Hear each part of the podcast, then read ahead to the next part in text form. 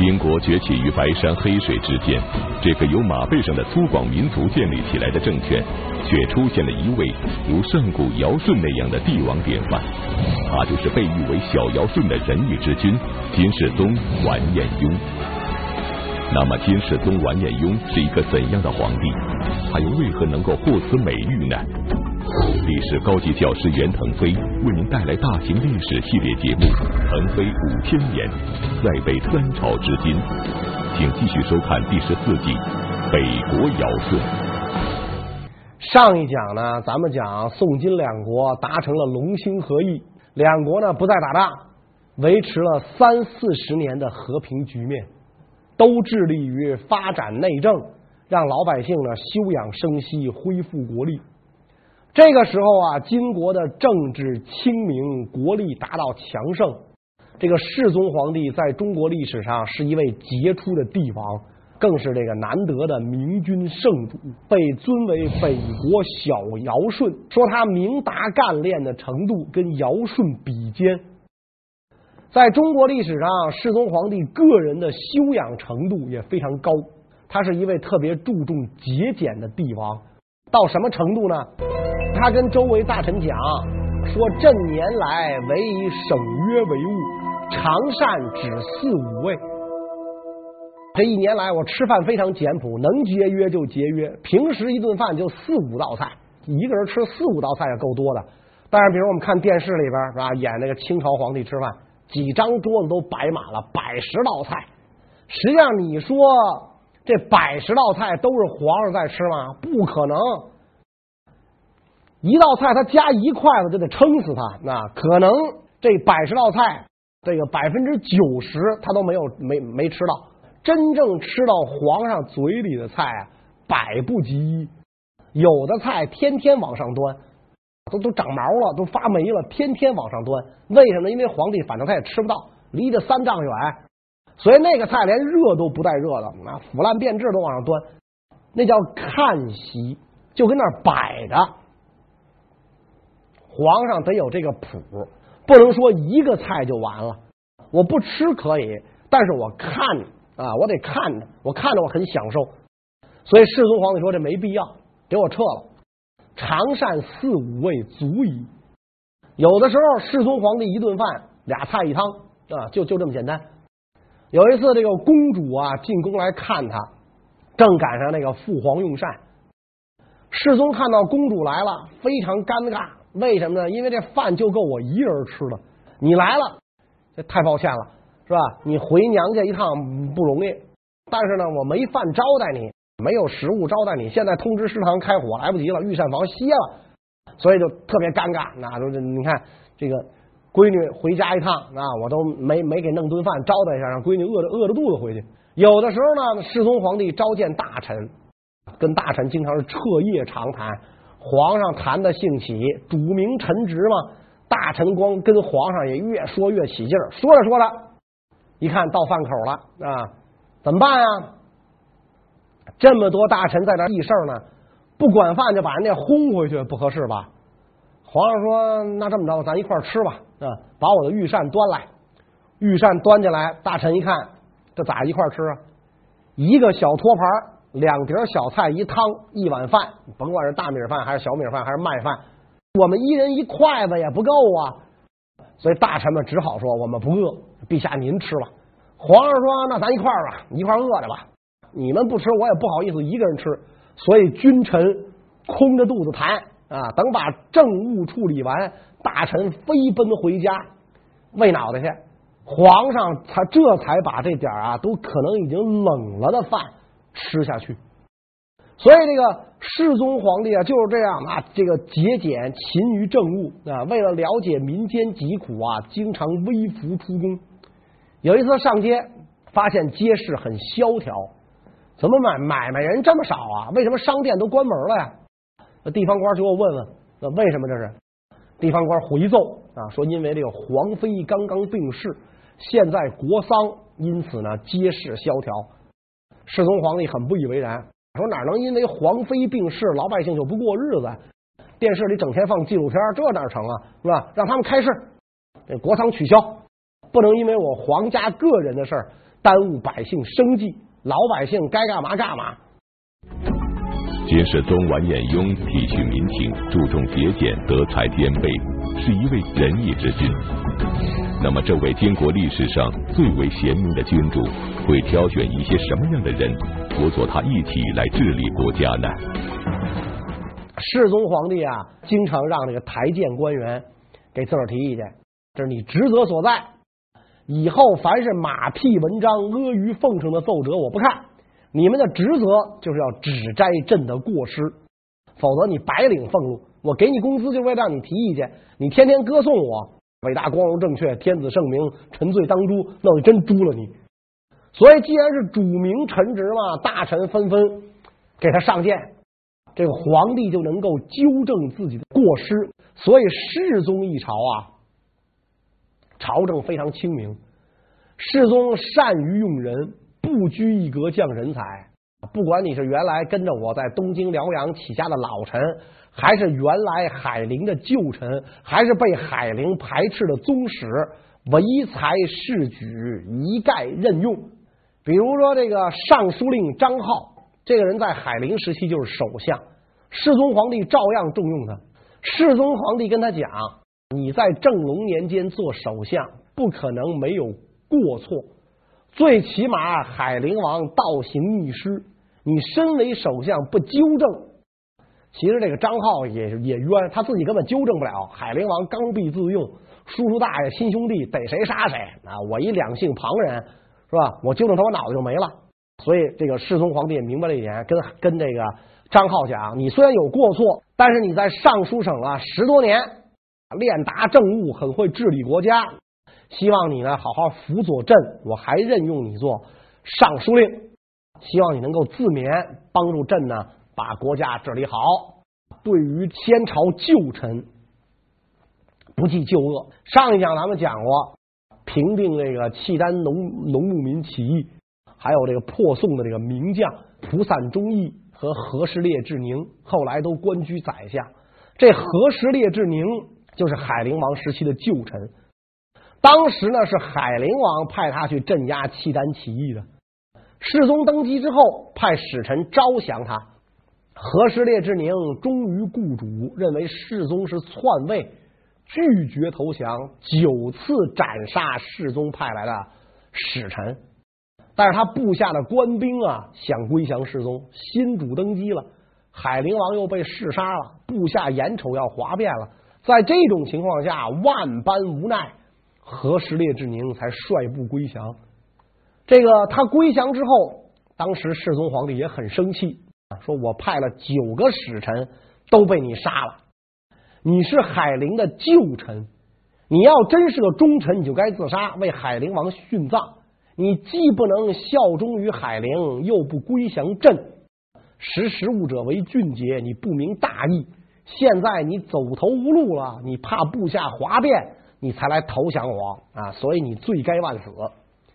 何时烈志宁低头无语啊，半晌之后才说：“如果不是海陵王把这些个完颜们杀光了，也轮不到我何时烈士出头。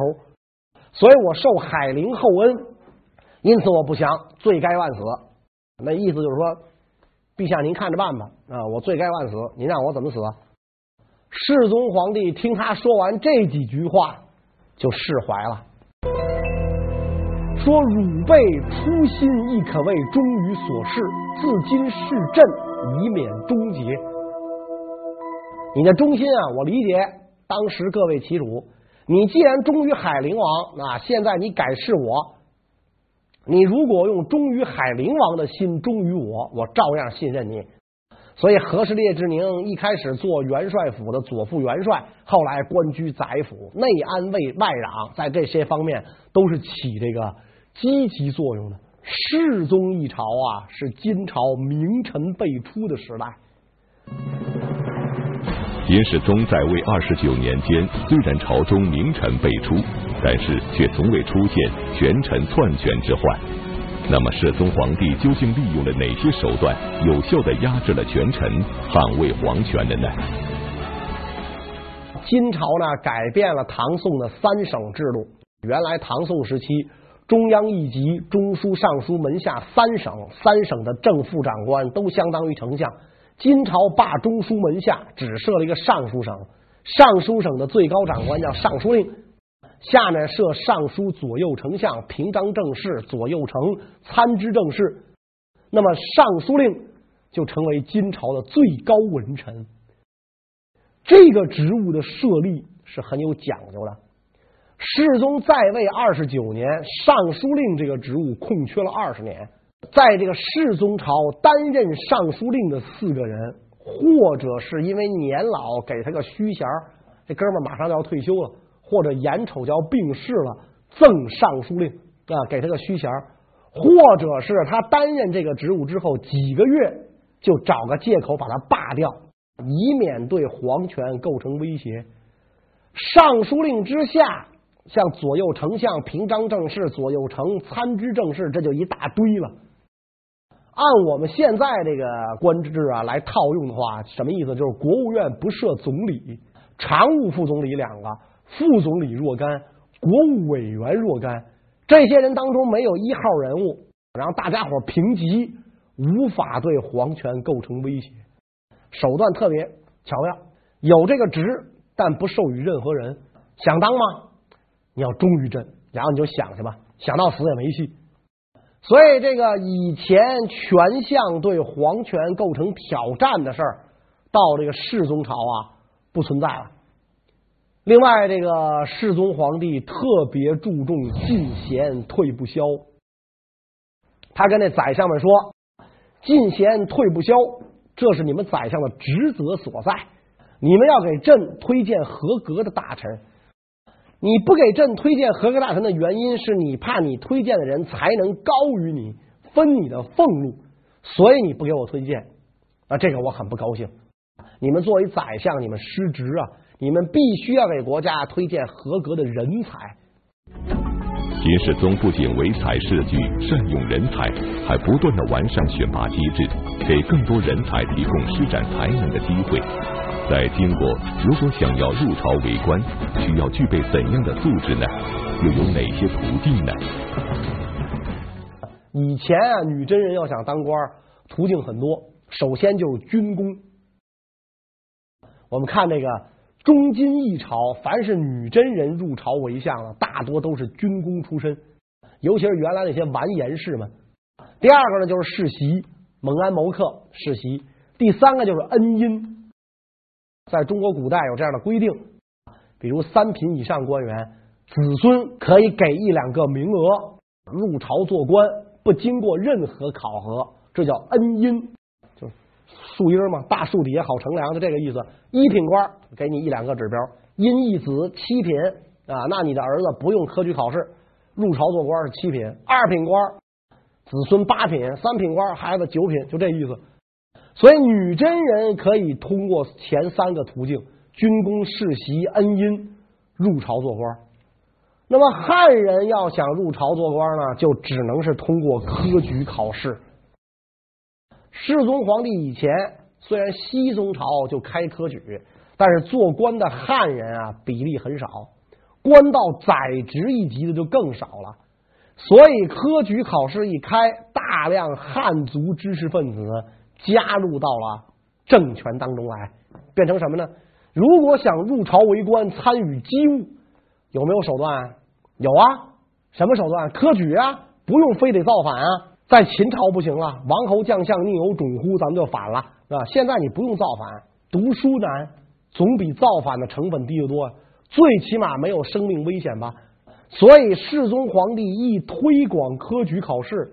一下就收拾了北方士人的心，读书人有入朝为官之望，就不再感觉说我是被压迫、被统治的了啊！这样一来，矛盾缓和。世宗皇帝在位的时候啊，特别注重惩治贪污、清明吏治。世宗皇帝非常喜欢为他自尽的这个乌林达氏生的儿子完颜允恭，自然呢就把允恭立为太子，从小培养教导。太子妃的父亲贪污啊，也就是太子的岳父贪污。其实呢，还不是贪污，就是多领了点粮食而已。那会儿可能那个刚刚打完仗了，物资短缺，就像过去那样，粮食要凭票供应。太子妃的父亲呢，觉得我是皇上最宠爱的太子爷的岳丈，我跟皇上是亲家，我多领点粮食，这叫个事儿吗？啊，就多领了点粮食。就因为这件事儿，本来老爷子在朝中官居宰职，贬出去做防御使，才四品官啊，这个就给贬出去了。世宗皇帝的另一个儿子越王永恭，因为徇私被撤职了，也就是一点小事儿，就是他包庇了谁，包庇了一个犯官，所以就被这个皇帝撤职。世宗皇帝撤了自己的亲儿子之后，说：“不教而诛，我不对。现在你犯了错，我就要治你。我治你，对你就是一一种教导，省得你小子将来犯大错。如果一点小错。”我不管啊，因为你是我儿子，我不管。那你将来就能干出谋反这种大事来。所以勿以善小而不为，勿以恶小而为之。古圣贤这么讲，我就这样教导你。世宗的舅舅李实在做参知政事的时候啊，也是因为徇私被罢官。如果没有舅舅出主意，世宗根本就不可能在辽阳登基。嗯，结果呢，就是因为舅舅徇私做参知政事的时候就被就被罢官了，被罢官了啊！所以我们看世宗皇帝的舅舅、亲家、亲儿子啊，这些都是至亲骨肉啊，血浓于水啊。因为徇私还不是什么大事儿，多领点粮食，包庇了个家人，走了个后门，请托了一下，可能把该判五年的给改判三年了，就这些事儿。一律撤职降官夺爵，所以吏治特别清明。别的人谁还敢再犯事儿啊？皇上六亲不认，连自己舅舅亲家都给治了。你跟皇上再亲，你有这些人亲吗？那你能是皇上的儿子吗？所以政治清明，世宗皇帝推崇文治啊，今今朝翩翩文治。就在金世宗大力推崇文治，全国上下一片繁荣安定之时，却突然出现了一个让金世宗深感不安的隐患。那么，这个隐患会衍生出多么严重的后果呢？而世宗皇帝又会如何解除隐患呢？金国在世宗的鼓励下，翩翩文治从马上下来了。平时拈弓搭箭、抡刀使枪的人，捧起书本来，摇头晃脑的子曰诗云了。出现的结果，某年世宗皇帝过生日，宋使前来道贺。宋朝的使者呢，跟金国的卫兵比试射箭，射了一百箭，大家射着玩嘛。平时这种场面啊都是诚心恶心宋朝使者，是吧？你们这帮小南蛮，除了会耍两片嘴，管什么用啊？让他放箭，让他扎自个儿脚面。这多好玩的呀！结果这一次，啪啪啪，这箭射完了，宋朝使臣一百箭射中了五十箭，金国皇帝的侍从射中了多少呢？七箭。宋朝的命中率是百分之五十，金国是百分之七，一百箭中了七箭，世宗皇帝大为震惊啊！我的个天哪，这怎么搞的？咱大金的武士比文弱的宋使都不如啊！人家一百箭中五十箭，我们中七箭，这人家这个宋朝使节回去要一宣传，那过两天宋朝又该北伐了。所以看起来，国与骑射，祖宗得天下之根本不能放弃，一定要坚守女真旧俗。皇帝带头祭祀祖庙，山川土地神，然后出城打猎。皇帝要出城的时候，一位汉族大臣拉住马头劝谏：游猎不是好事，玩物丧志。辽国怎么灭亡的？末代皇帝耶律延禧啊，业余皇帝职业猎手，整天打猎，超级野生动物杀手。咱们大金打他，他打猎，所以辽国灭亡了。陛下，您怎么能干这种事儿呢？皇上啊，不要老去打猎，那您不要去干这个。皇帝说：“你以为我真的要出去打猎吗？不是这样。祖宗以骑射定天下。当年太祖皇帝出河店之战，跟辽国兵力对比一比四十，要不是太祖皇帝弯弓搭箭，一箭把辽国统帅射死了，我军能取胜吗？我这是缅怀祖宗的功业，我要做个表率。大金历代皇帝都是马上天子，文弱了不行。”啊，你别拦着我，别的你们说什么我都听。打猎我必须干，不但我打猎，我还要求凡是女真人的猛安谋克必须打猎。但是呢，实际上这个女真人啊，这个时候更多的是拿这个射箭当一种游戏了。皇上强调要保持女真民族的尚武风气，这一点是不能变的。如果咱们丧失了尚武风气，很可能跟强大而文弱的宋朝一个下场。这个世宗皇帝再三强调要保持这个女真的旧俗，除了骑射就是国语，就是说女真语。世宗皇帝告诉自己身边的侍卫，平时必须跟我说女真语，说汉语撤职，不许做官。这些侍卫们虽然是女真人，但是打从一出生。就没学过女真语，因为他生在汉地嘛。汉语是母语，女真语是外语，就跟现在那些个海外华人啊，那些个这个这个这个香蕉人似的，黄黄皮白心儿，一出生我就说英语长大的，我不会说汉语，汉语是外语。这些女真侍卫们为了当官，没办法，回到家里满心不乐意，开始学祖宗说过的语言。所以呢，谁要想做官，讨皇上欢心。就说女真语，皇上高兴。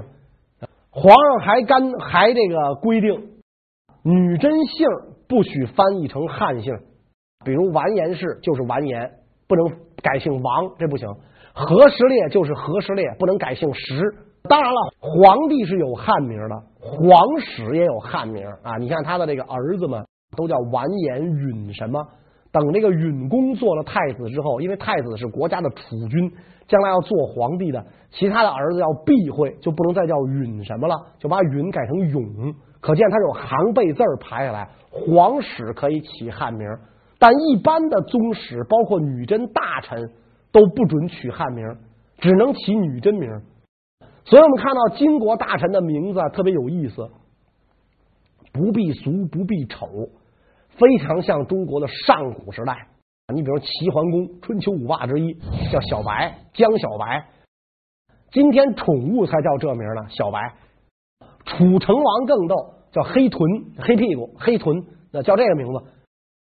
这都不是小名，搁今天外号才叫这个呢，是吧？你说这人学名叫黑屁股、黑臀，你这哪有人叫这个是吧？所以，但是女真贵族的名字就叫这个。比如什么石抹狗狗、完颜驴粪、完颜万奴、完颜九斤，就叫这名字。不避俗，不避丑，皇上高兴，不许取汉族名字，保持女真旧俗，避免完全被同化。这个世宗皇帝维护女真旧俗的另一个重要举措，就是恢复当年被海陵王完颜亮毁弃的上京会宁府。完颜亮为了把都城迁到中都，为了汉化，整个上京会宁府彻底毁弃。世宗皇帝下令修齐，而且在他六十多岁的时候，实现了到上都巡游一番的理想。你想从今天的北京走到遥远的黑龙江阿城，按照咱们今天坐飞机还得一个多小时呢。那时候万里之遥，六十多岁高龄的皇帝到了那儿，来回一趟花了两年时间。到上京巡游啊，招待当地的这个耆老勋旧，每天走访军烈属家庭，皇帝特别高兴。一次宴会上，皇上说：“咱们今天君臣不拘旧礼，我能到祖先战斗生活过的地方来看一看，心情无比激动。今天没有尊卑上下，大家开杯畅饮，通宵达旦，喝到高兴的时候，这个世宗皇帝把酒杯一放。”说我来到上京啊，这么长时间了，我特别想听祖先唱过的歌啊，但是你们没有一个人给我用女真语唱过歌。说今天呢，我用女真语给大家唱歌。世宗皇帝放开喉咙，带头就唱起来了。他唱的歌他自己写的，歌颂太祖太宗创业艰难的这么一首歌。唱到动情处，世宗皇帝一开始是泪下潸然，继而嚎啕大哭。大家就都跟着哭，宴会就进行不下去了，改追思会了。祖宗创业艰难啊，现在咱们民族的传统面临的断绝的危险，这太可怕了。所以世宗皇帝回到京师，下令一定要让女真人有自耕自种的实力，让他劳作，保持骁武平陵之气，不能丧失游牧民族的特点。所以，凡是迁入中原的女真人，给他们分配土地，让他们自己耕种。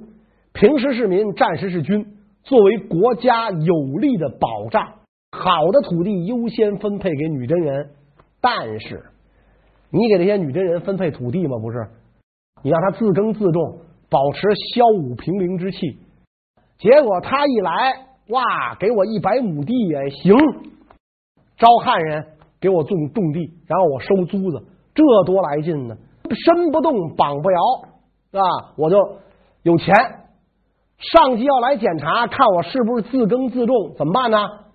我昨天晚上现学的女真小曲儿唱一个。您好，再见，吃了吗？就这么两句，让我射箭，我就瞎比划几箭。